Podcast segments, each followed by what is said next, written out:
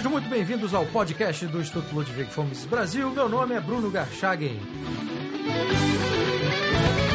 Hoje eu converso com Margarete Sé, ex-presidente do Instituto Liberdade e empreendedora.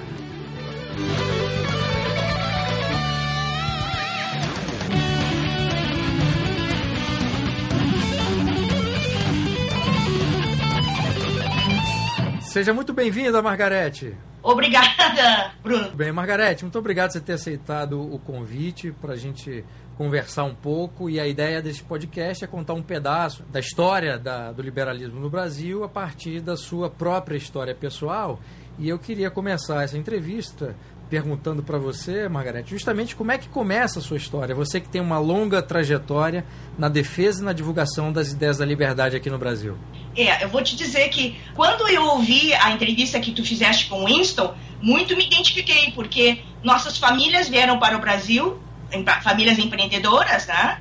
Uh, saindo do regime comunista de Mao Tse Tung e vindo para o Brasil iniciando seus próprios negócios. E com esse, com esse espírito empreendedor, então, eu comecei a trabalhar desde que entrei na faculdade. fazia duas faculdades, mais um estágio na, na empresa, em, em, quando, quando entrei na faculdade. Quais foram os cursos que você fez, Margareth?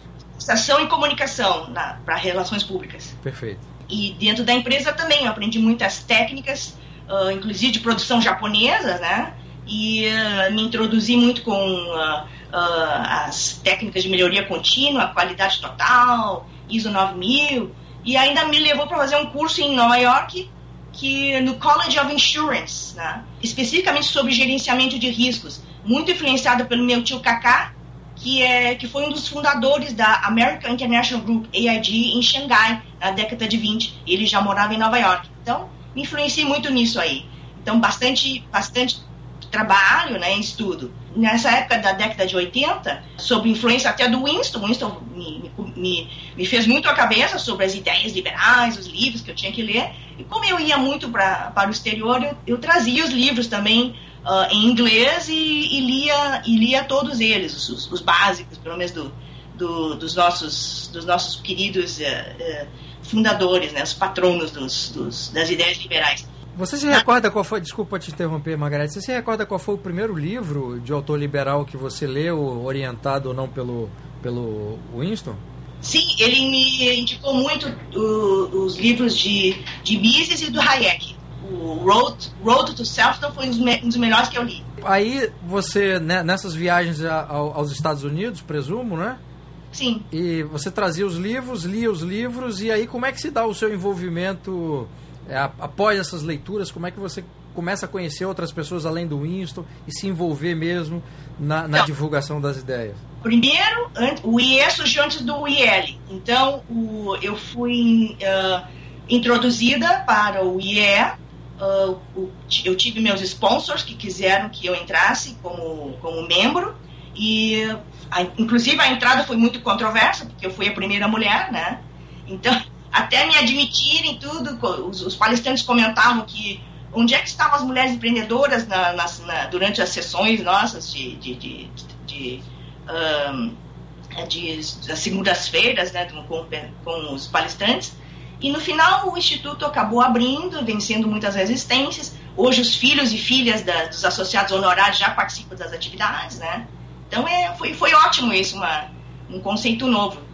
E e com isso, o IE foi um tremendo aprendizado, né? aprendi muito como, como academia, que é, que é o IE, e adquiri muita experiência. E eu fiz parte da diretoria da diretoria do André Lógico na gestão de 1990 a 91. E aí organizamos a quarta edição do Fórum da Liberdade, em 91. O tema do quarto fórum foi os caminhos da próxima década, soluções liberais e sociais democratas. Foi muito, foi muito intenso toda essa toda essa, essa atividade, né? Inclusive, na época, os palestrantes dessa, desse quarto Fórum da Liberdade foi o Hélio Jaguaribe, o Miguel Reale Júnior, o Ives Ganda Martins, o próprio Donald Stewart, né, que já era presidente do Conselho Nacional dos Estudos Liberais, o Edmar Bachal, o Paulo Rabelo de Castro, o Armando de la Torre, da Guatemala, o Roberto Salinas, do México, o André Lara Rezende, o Paulo Guedes, né? É, então, foi, foi maravilhoso essa experiência também de, de organizar um fórum, uma edição do Fórum da Liberdade. Entendi. Bom, então a sua trajetória de envolvimento no, no movimento das ideias da liberdade começa no IEE, então? Sim, começa no IEE. O IEE, inclusive, em 2014 completou 30 anos de existência, não é isso, Margarida? Eu, eu não pude estar, mas eu, eu recebi, recebi uma cópia do livro, né, 30 anos. E aí, paralelamente ao IAE, ou depois do IAE, é, como é que, que você começa a se envolver com, na época, era ainda o Instituto Liberal do Rio Grande do Sul? Aí, então, em final de... Então, nesse meio tempo, né, o Winston sempre me recomendando a leitura de livros e, e me fazendo a cabeça com as ideias liberais. Então, um, em final de, dos anos 80, ele me introduziu ao, ao Instituto Liberal do Rio Grande do Sul. E naquela época ainda participei da diretoria do Leônidas Zemanovitz na gestão de 1992 e 93. Né? Vivi muitas situações que todos da minha geração viveram, né? E foi muito bem explicado pelo Winston, das dificuldades de acessar os livros, né? E, mas justamente os institutos liberais uh, uh, atingiram seus, um dos seus objetivos, que é, ao, ao traduzir os, os, livros para o português, eles disseminavam as ideias, né? Então, essa é uma essa é chamada munição para os, os jovens que estavam no Brasil. Agora, naquele universo que não era exatamente de pessoas que estavam interessadas nas ideias da liberdade, no universo empreendedor, Margarete, que você frequentava, como era, como era que os empresários lidavam com, a, com o problema da liberdade, questão da, da, enfim, a forma como o governo intervinha na economia. Havia alguma preocupação naquele universo que você frequentava dos empresários com relação a isso? Ou a preocupação era meramente cada um tocar a sua empresa e tentar prosperar? Basicamente, cada um tocava a sua empresa. Mas quem, os imigrantes que vieram ah, nessa década de 50, 60, 70, eles já vinham com ideias mais liberais. Então, vou te dizer um exemplo. Uh, a minha família é do ramo de soja. Então, uh, nós tivemos uh, várias intervenções governamentais desde 1949 e trocamos diversas linhas de produto exatamente por causa dessas intervenções. Vou te explicar um caso. Logo que, logo que meu pai abriu a empresa, ela tinha, uh, nós vendi, fabrica, uh, produzíamos óleo de soja chamado marca Violeta. Vendemos bem por duas décadas. E, de, depois o governo cresceu o olho, né? E, e, decidiu que para proteger os pobres, entre aspas, de, deveria ser criada uma cesta básica. E nessa cesta básica ele incluiu o óleo de soja. Resultado que o óleo de soja no, no valor final do produto era tabelado. Então não podíamos passar desse, desse valor. Então, simplesmente, o governo limitou o, as empresas que produziam uh, óleo de soja. Quem, quem era multinacional não tinha muito problema, que eles podiam diversificar em outros, outras linhas. Mas para uma empresa que vendia muito uh, o óleo de soja, acabou mudando, então, o seu nicho de mercado. E acabamos, então, uh, voltando-se para... Uh, cortamos, então, a linha de produção de óleo de soja e partimos, então, para a produção de linha de óleo de canola, que foi a gera, começou justamente a geração saúde na década de 80, né? E um, depois partimos para o leite de soja, o suco de soja, o chocolate de soja e, e, aí vai. Um pequeno nicho de mercado que o governo não, não tem condições de controlar, mas que é voltado para a linha da saúde. Você mencionou no início da entrevista que seus pais saíram da China, né, Margarete? Saíram é, fugindo do regime de Mao Tse Tung, né? Sim, sim. É, como é que isso aconteceu, se é que, você pode falar? Eles trabalhavam com o que lá? Como é que se deu essa saída e por que exatamente? É, ex existe uma, um grupo de chineses que vieram para o Brasil e trabalhavam no ramo de indústria, indústria de alimentos. E eles foram despachados, muitos foram despachados uh, em vários países do mundo. Eu quase parei no Paquistão, porque eu, eu nasci no Brasil, mas se meu pai meu pai estava com as malas prontas, com a família toda pronta para ir no Paquistão. E aí disse assim: não, não, mas tu vai agora para o Brasil, então desenvolve lá também. Então eu fui, eu, nós fomos uma das, uma das famílias que, um grupo que veio para o Brasil uh, continuar com o trabalho de, de indústria de alimentos uh, uh, anterior a, em Xangai. Mas quem foi que determinou para onde as famílias tinham que ir?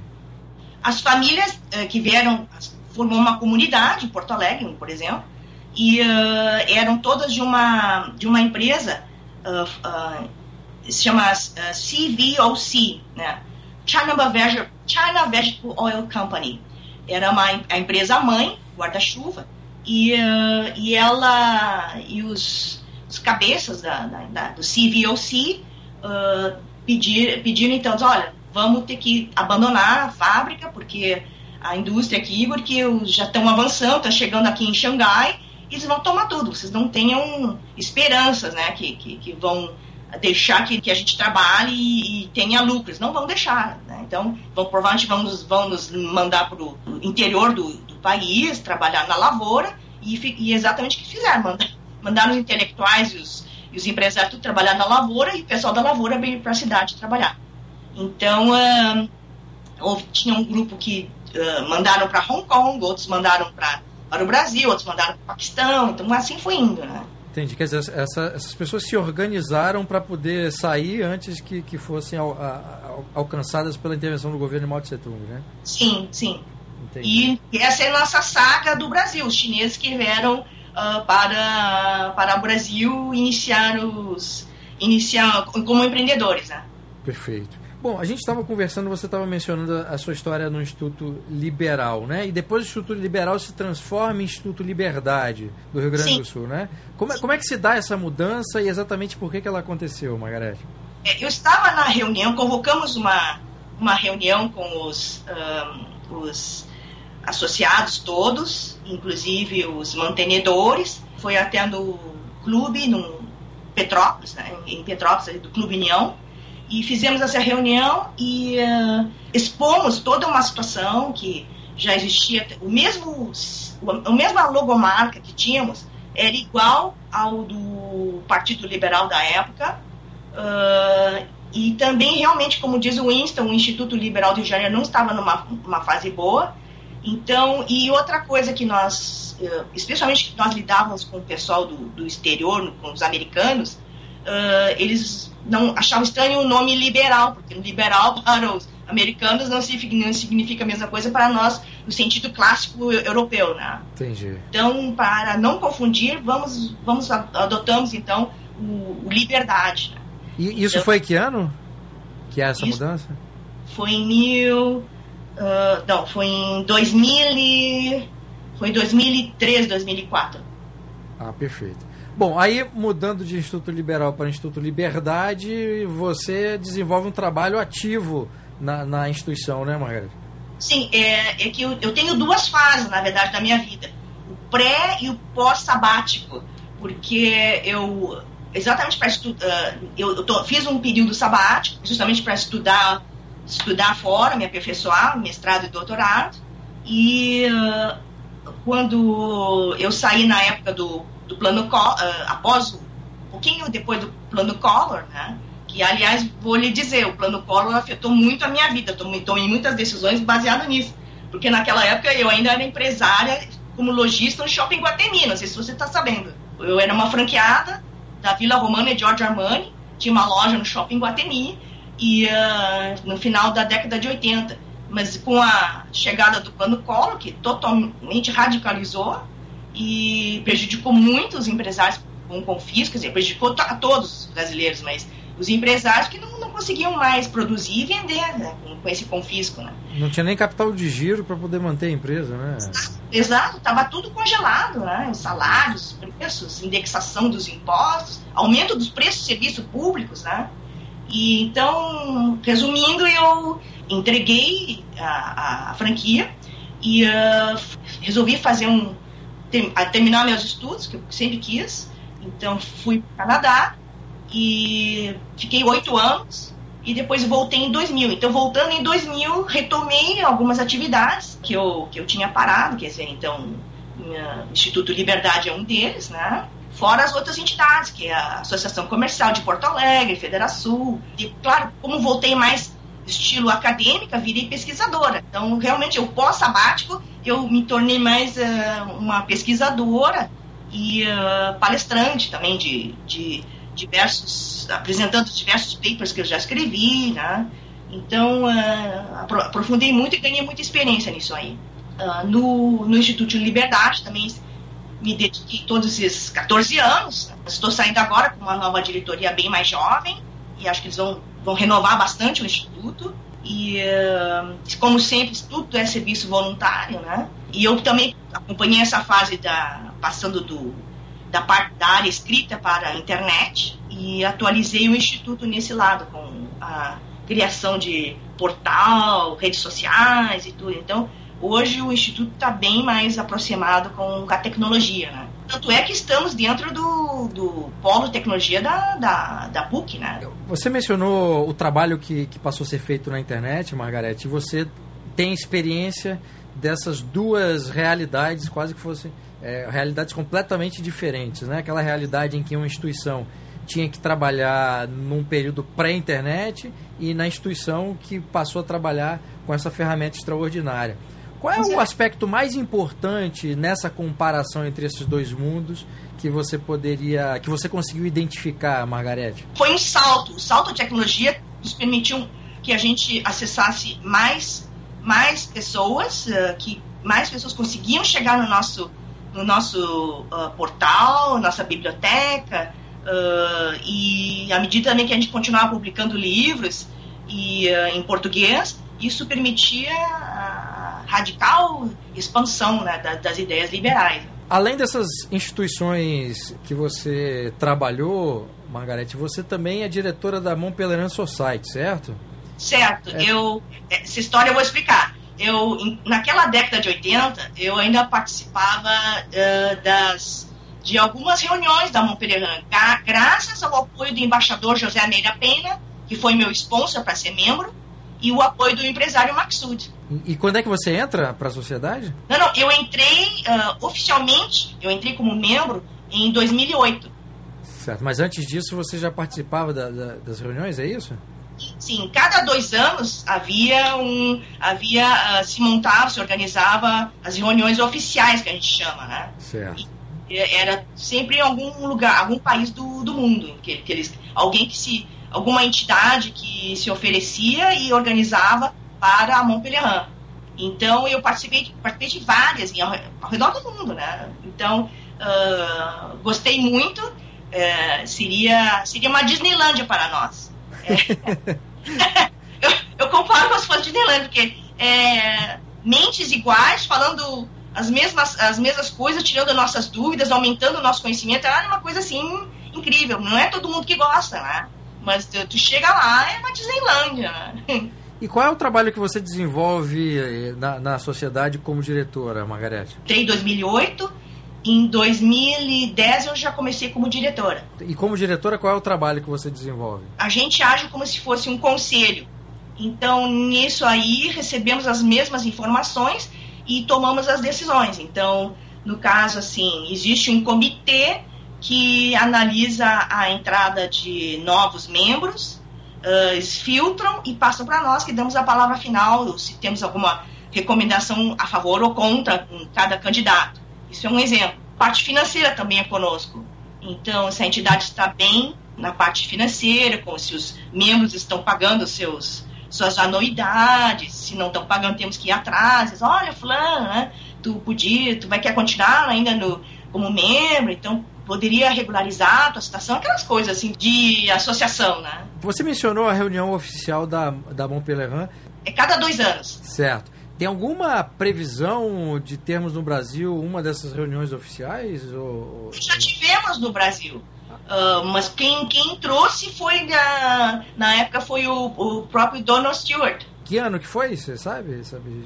Foi na década de 90, mas eu estava participando eu já não estava mais no, no, no, Brasil. E foi no Rio de Janeiro? Foi no Rio de Janeiro. Tem alguma previsão de, de fazer mais alguma outra ou isso ainda não está não, não tá no radar da, da, da, da sociedade? Até, eu vou te dizer, uma das, uh, uma das reuniões da Montpellier oficial uh, em Praga, estava também o, o, nosso Hélio Beltrão.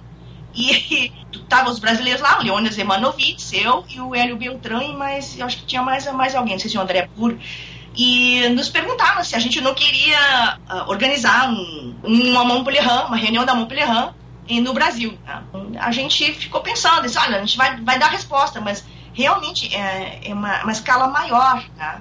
quer dizer, é uma escala maior de trabalho, porque é em nível internacional, diferente de uma escala em Porto Alegre de uma Fórum da Liberdade.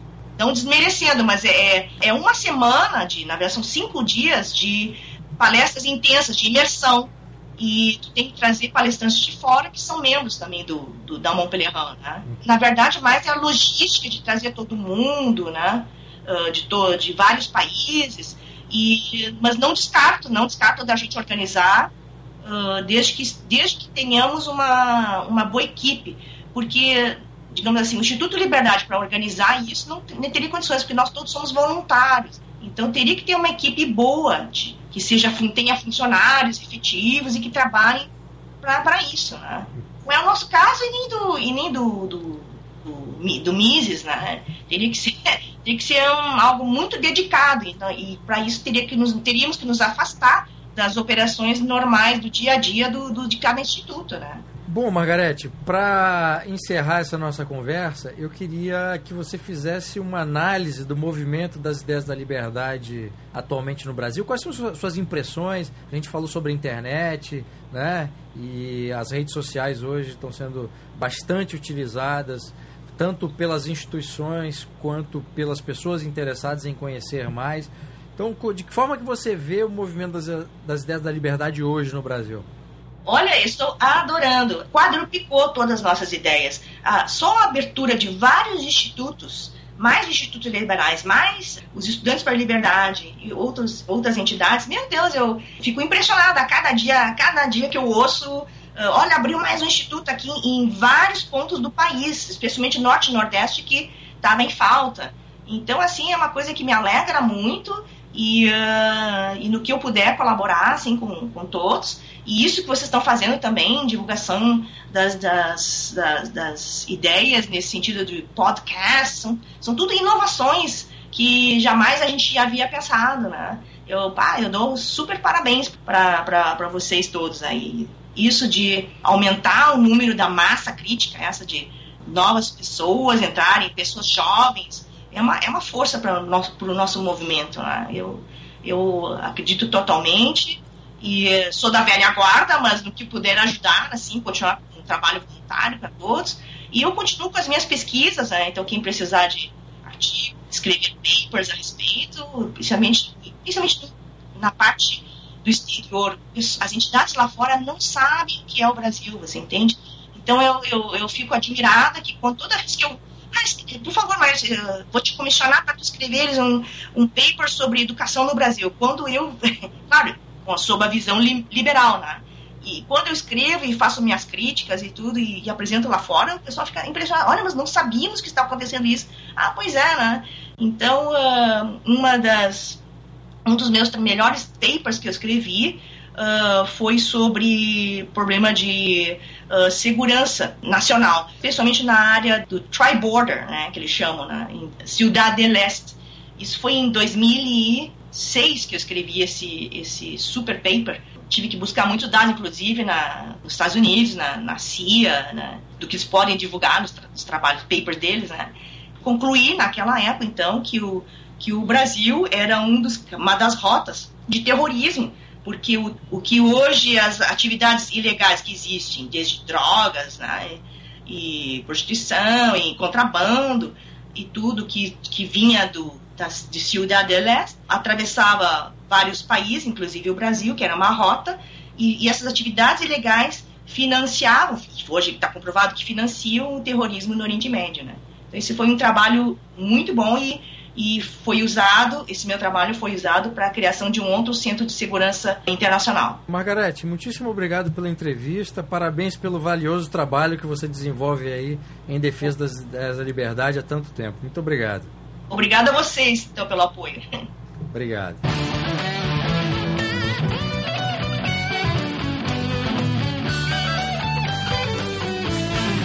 Este foi o podcast do Instituto Ludwig Gomes Brasil. Meu nome é Bruno Garchagen.